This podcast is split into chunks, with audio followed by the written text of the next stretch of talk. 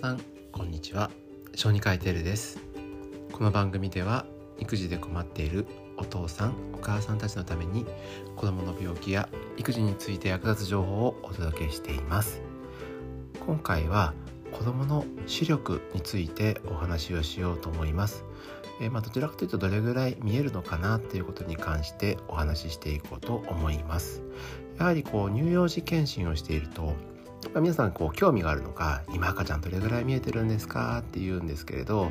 赤ちゃんは実はあんまりものは見えてないんですねただ目がだんだん生まれてきてからですね目が開く時間が増えてきて、まあ、周りをキョロキョロするようになってきてそうやって徐々に視力というものを獲得していくんですただまあ親としてはもしくはおじいちゃんおばあちゃんとしては、えー、どれぐらい見えてるのかすごく気になると思うのでそういうことに関してお話をしていこうと思います。まず一番最初に、まあ、視力に関してはいろいろな研究が行われています。で、まあ、その研究をもとにして言われていることなんですけれど、まあ、一番最初はももちろんほとんど見えてません。えー、1ヶ月頃の間で言うと光がわかるぐらい。しかもこれもあのおそらくなんですけど強い光だったらわかる。って思った方がいいと思います、はい、つまりまあ眩しいと思うぐらいの光ですね。で次。2ヶ月ぐらいになると、まあ、0.01だろうと。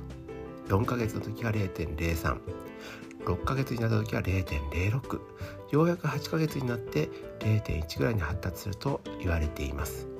そして、まあ、大体成人と同じぐらいの視力になると言われているのが6歳というふうに言われているわけですね。でじゃあ目の形が違うのかというと目の形とかあるものは一緒なんですけれど神経のま伝達する能力とかそのようなものが赤ちゃんの時からこう刺激を正常に受け続けることによって徐々に徐々にこう伝達が発達していってようやくうまくいくのがこの年になるというふうに考えてもらったらいいかと思います。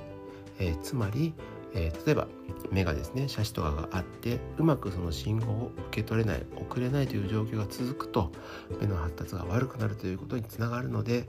えー、もし目の位置が気になるとか何かしら目に関して気になることがあったら検診の時に相談するようにしてください。えー、小児科医は赤ちゃんの目まあ眼科ではないのでしかも検診ですからその場で全部の診断はできませんが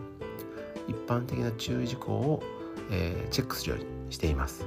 なのでそれで気になることがあったら、まあ、専門の病院に送るようにしているわけですねはい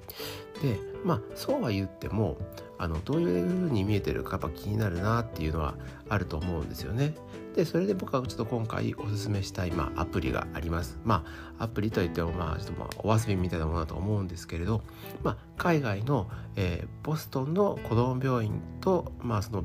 アプリを作っている企業が共同して作っているものになりますが BabyC と言います。C は英語で見るなので SEE ですね。BabyC というアプリになります。まあこれは、えーと、いろんな情報が載っています。まずは例えば赤ちゃんとか子供で目のこういう症状があったらそれはどういう病気ですよっていう解説があるっていうのも一つ大事なんですけれどその中にインファントビジョンシミュレーターというのがあります。もう簡単に言うと子供が何ヶ月の時何歳の時にどれぐらい見えてますよっていうのを生まれて1日目から、え3歳ぐらいまで見せてくれるわけです。まあ見せてくれると言っても、まあ、カメラアプリに、まあ、フィルターをかけていてどういうふうに見えますよっていうのが分かるんですね。最初は暗くってぼんやりしているものがだんだん明るくなってはっきりしてきます。だいたい3歳の時の画像はほぼ普通の写真に入ってくる画像と同じぐらいかなというふうに僕は感じました。まあ、さっきも言った通りこのアプリはもうほんとお遊びみたいなものです。必ずこういうふうに見えてるというわけではありませんがもし赤ちゃんの視線とかね気になる方親戚の方がどうなのかなっていう時にはまあ話のネタとしては十分使えるものなんじゃないかなと思います。でも赤ちゃんってちっちゃい時から周りのものが見えてるかのように周りを見てきますよね。でこれに関して少しまあ面白い話をしようかなと思うんですけれどやはり赤ちゃんも、まあ、生物生き物なのでいろんなものを駆使して生き残ろうとしたり周りのものに対応しようとするわけです。ですから最初の頃っていうのは母親が、まあ、メインですよね。生物としている母親が、えー、助けてくれるし、えー、ご飯授乳もしてくれるのでその人を認識するための能力というのは非常に高いです。でそれはどういうことかというと一つは声です。だよくよく分かってる声聞き慣れた声が聞こえるとこれはお母さんだなってだんだん分かってくる時期は視力よりもおそらく早いですねあと匂いです匂いっていうのはすごく大事で、えーと、その匂いと,、えーと、声とそしてぼんやりと見える映像からここにいる人が、まあ、親であるというのを実は認識しているわけです。でこれに関して少しいろいろ研究というか事実があって、えーとよく動物ってこうお腹の上からこう這い上がっていってお母さんのおっぱいのとこに行った赤ちゃんだけが生き残るとかって言われてますよね。で人間の赤ちゃんってなんか動物に比べるとこうひ弱というか生まれてすぐでもまだ動けないしっていうのがあるけど動物ってよくもう一数時間経ったらもう走らなきゃ生きていけないとかっていうのをドキュメンタリーで見ると思うんですけど実は人間の赤ちゃんも生まれた直後からお母さんのお腹の上にですねこう置いてあげると張ってこうおっぱいの肉っていう研究があったりとかもあるんですね。あともう一個面白いのがやっぱりこう匂いっていうのは大事でこうお母さんのこう胸の部分をこう消毒してこう匂いを消すですねでそうすると赤ちゃんにそれがどこにこうおっぱいがあるかがよく分からなくなるっていうふうに言われる、まあ、研究というかそういうのもされているそうです。つまりまあ、えー、いかにその声とか匂いとかっていうのが大事なのかなっていうのはこれでわかると思います。えー、ですから赤ちゃんにこう特にちっちゃい時声かけする時っていうのは、まあ、近くで優しく、えー、声をかけてあげるというのは視力とともに大事なのかなと思います。でそういう複合した要因で子供っていうのはそれが親なんだなって認識しているわけです。えー、だから結構23ヶ月の時にこう私の方見るんですって思ってる方いるかもしれませんけどほんとぼんやり程度にしか見えてないです、えー、輪郭ぐらいしか分かってないと思った方がいいと思います。でもそうやって、えー、全体を通して子供っていうのは、まあ、世界を認識しているわけですね。で最後にまあ検診の時にどれぐらいの視力かなって見る中でこうペンライトをよく使います4ヶ月検診で4ヶ月検診でようやくペンライトの光ピカって目の前に当てたらそれを追いかけてくれるというふうなのが、えー、まあ、視力の光に対する反応ですだからどれだけこう今言ったみたいに、えー、普通の人の影がぼんやりにしか見えないのかっていうのはそれでわかるかなと思います。はい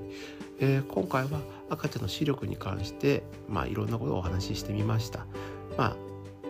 えーと、一番でも医者から見て大事なこととするとやっぱ目の位置ですね。斜視とかそういうのがあっておかしい時とか目の様子がおかしい時え例えばあともう一個全然関係ない病気なんですけど黒目の中に白いのがこう大きく見えた感じがあったらそれはまた別の病気で結構緊急性が高いので、えー、小児科もしくは眼科に行く必要があります。